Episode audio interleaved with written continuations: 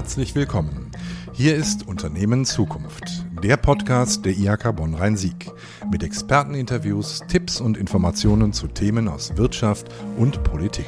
Gute neue Ideen für Unternehmensgründungen haben ja viele Menschen. Die Frage ist nur, wie kommt man an das entsprechende Geld dazu? Darüber wollen wir heute sprechen und über die andere Perspektive. Welche Start-ups sind für Investoren interessant und warum?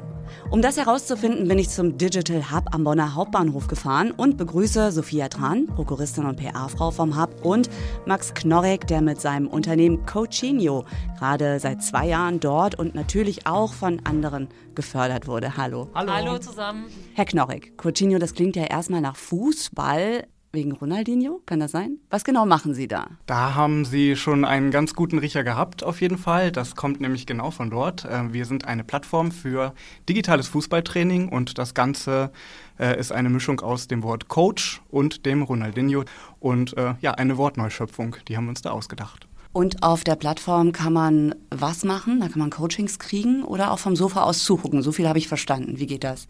Wenn man ganz, ganz faul ist, dann kann man vom Sofa zugucken. Wir haben nämlich die sogenannten Masterclasses, also wissensbasierte Kurse, die man wirklich von zu Hause, von überall schauen kann. Und dann haben wir aber auch noch Workouts, die man wirklich auch nachmachen kann, auch zu Hause oder auf dem Fußballplatz. Und da gucken wir jetzt gerade mal rein. Wir beschreiben dann, was wir sehen, okay?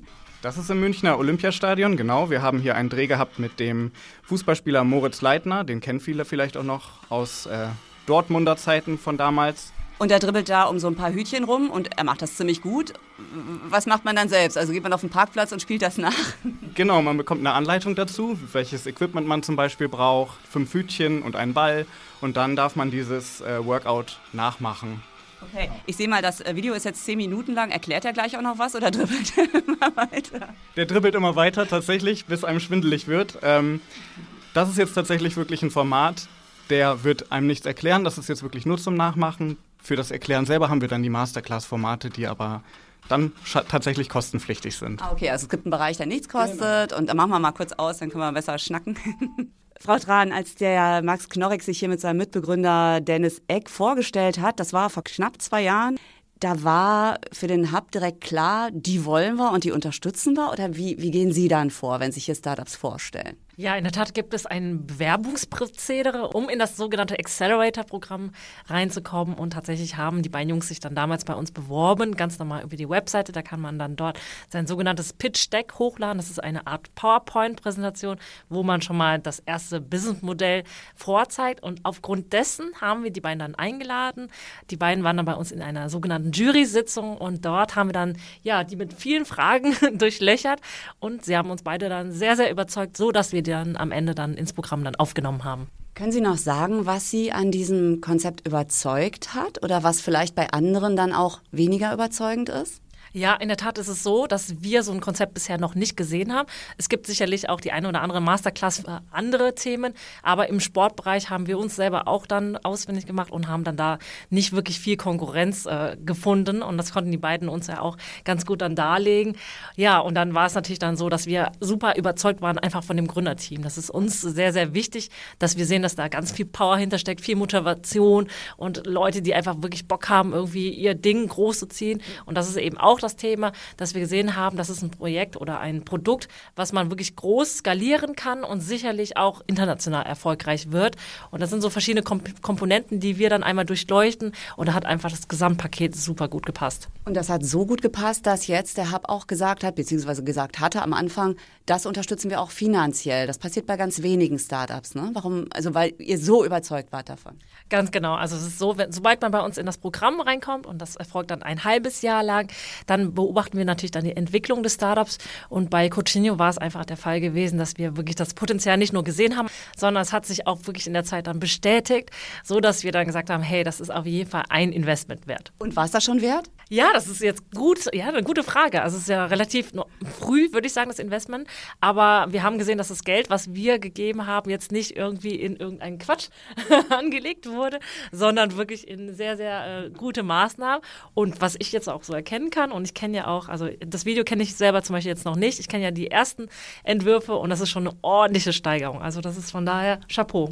super gemacht. Herr Knorrig, wie war denn dann dieses erste halbe Jahr hier im Hub? Da kriegt man ja noch ganz viele Tipps auch und wird so ein bisschen an die Hand genommen. Ne? Was passiert da genau?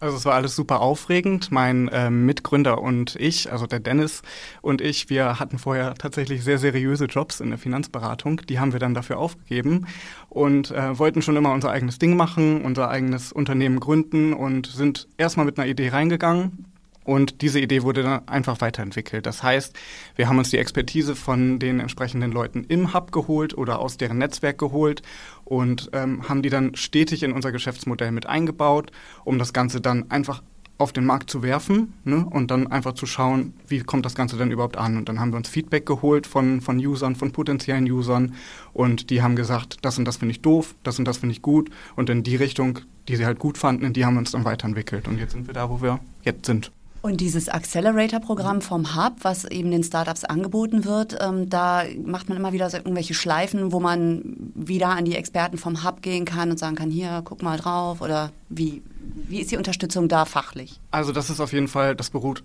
viel auf Eigeninitiative. Also man kann sich das immer holen. Man, man, hat immer jemanden da, der ein offenes Ohr hat.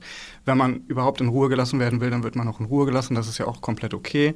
Ähm, dann hat man noch die Workshops, die alle, äh, alle zwei Wochen stattfinden oder alle jede Woche tatsächlich stattfinden.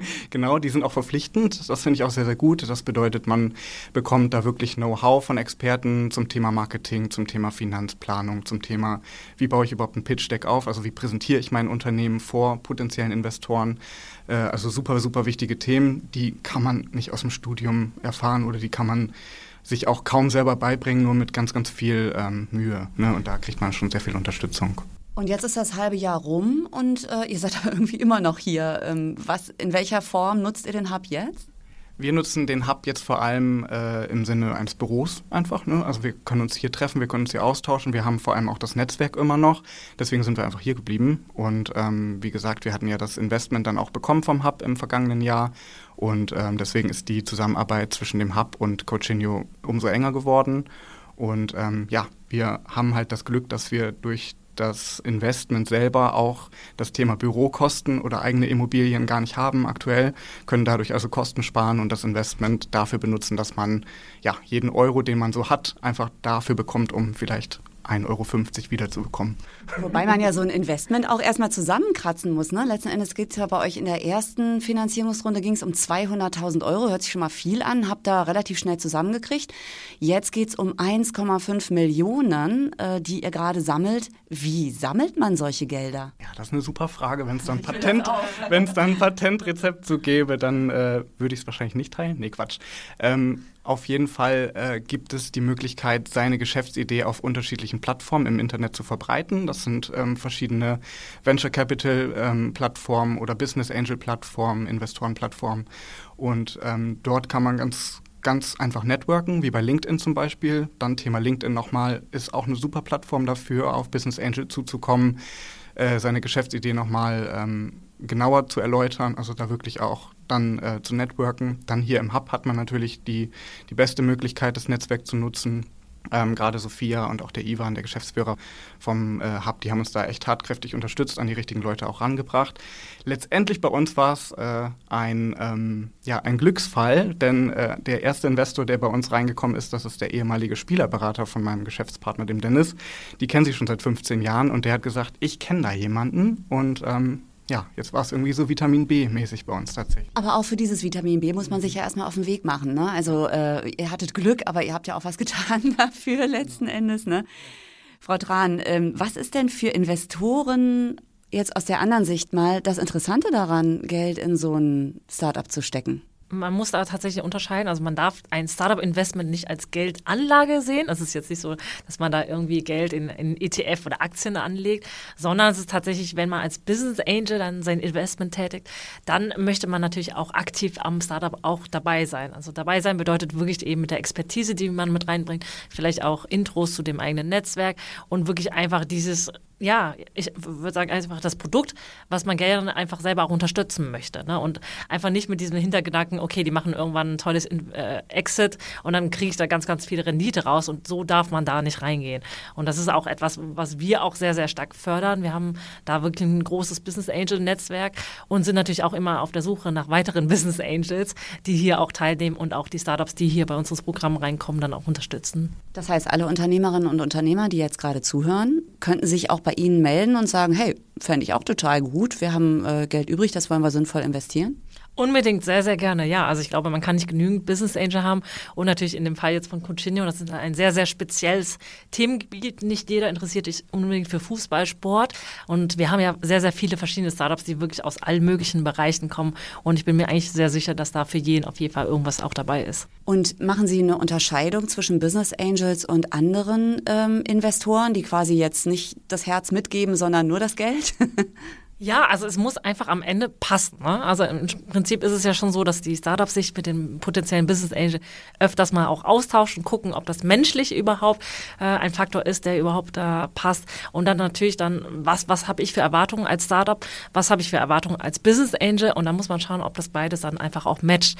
Und natürlich gibt es auch das eine oder das andere Startup, die dann sagen so, hey, lass mich bitte in Ruhe, ich brauche einfach nur dein Geld, ist auch in Ordnung. Ne? Wir raten nicht dazu, weil es macht natürlich schon Sinn, dass da irgendwie auch mehr Know-how und Netzwerk auch seitens Business Angel mit reingebracht wird.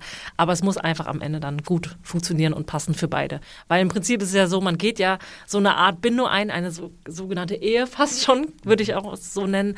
Und genau, es muss einfach dann harmonisch sein für eine lange Zeit. Gibt es ja mittlerweile viele Business Angel, die auch darauf achten, dass das ein nachhaltiges Investment ist, im Sinne von, dass sozial auch alles äh, gut gesettelt ist da und ökologisch und ökonomisch, also insgesamt diese ganze Nachhaltigkeit, ähm, ist die auch immer gegeben? Ja, das Thema Nachhaltigkeit ist auf jeden Fall nicht nur ein Trend, sondern es ist so, dass sowohl seitens Investoren sehr, sehr viel drauf geachtet wird, aber auch tatsächlich immer mehr bei den Startups. Also wir sehen auch gerade bei den Bewerbungen, die für uns hier ins Programm reinkommen, wirklich immer mehr auch Gründerinnen und Gründer, deren Geschäftsmodell wirklich auf einer nachhaltigen Basis auch fundiert. Von daher, ja, es ist immer mehr im Kommen auch. Gott sei Dank. Und müssen die, letzte Frage dazu, welche Unternehmen können mitmachen, müssen die hier aus der Region Bonn-Rhein-Sieg kommen oder könnten das jetzt auch welche aus Leverkusen sein? Präferiert werden auf jeden Fall die Gründerinnen und Gründer, die ihr Geschäftsmodell hier in Bonn haben oder hier in der Bonn-Rhein-Sieg natürlich dann ansässig sind auch. Aber wir haben nichts dagegen, wenn jetzt jemand aus Berlin oder aus Hamburg oder sonst woher aus dem Ausland dann sagt so, hey, wir finden euer Programm richtig toll. Wir suchen sowieso gerade Unternehmen oder potenzielle Kunden, die hier in der Region sitzen und die dann auch bereit sind, dann hier hinzuziehen mit ihrem Geschäftssitz. Und was die unterstützenden Unternehmen betrifft, auch Region? Nein, das muss nicht unbedingt sein. Also tatsächlich ist da so, dass wir ja auf der Suche sind nach Business Angel und Unternehmen, die von überall herkommen. Und das ist da nicht vorderrangig wichtig. Wie ist das denn bei Ihnen, Herr Knorrek? Wie stark dürfen da die Business Angels oder auch die anderen Investoren mitreden, was das Inhaltliche betrifft oder die Weiterentwicklung?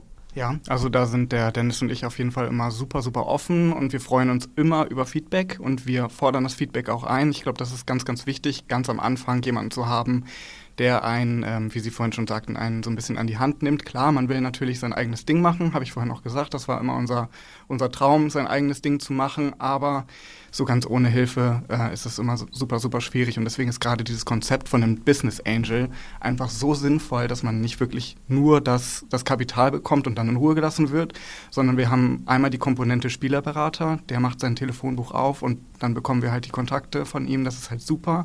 Und auf der anderen Seite haben wir jemanden, der ein super erfahrener Business Angel und Investor ist, der uns ähm, zum Thema ähm, Investorengespräche und Pitch Deck natürlich nochmal sein fundiertes Wissen preisgeben kann. Und das ist Gold wert. Jetzt haben Sie beide ja als Gründer auch schon vorher Berufserfahrung. Mhm. Äh, insgesamt ist es ja eine relativ erschreckende Zahl, finde ich, dass 90 Prozent von allen Startups nach ein paar Jahren gar nicht mehr existieren. Schon hart. Also schockt Sie das auch?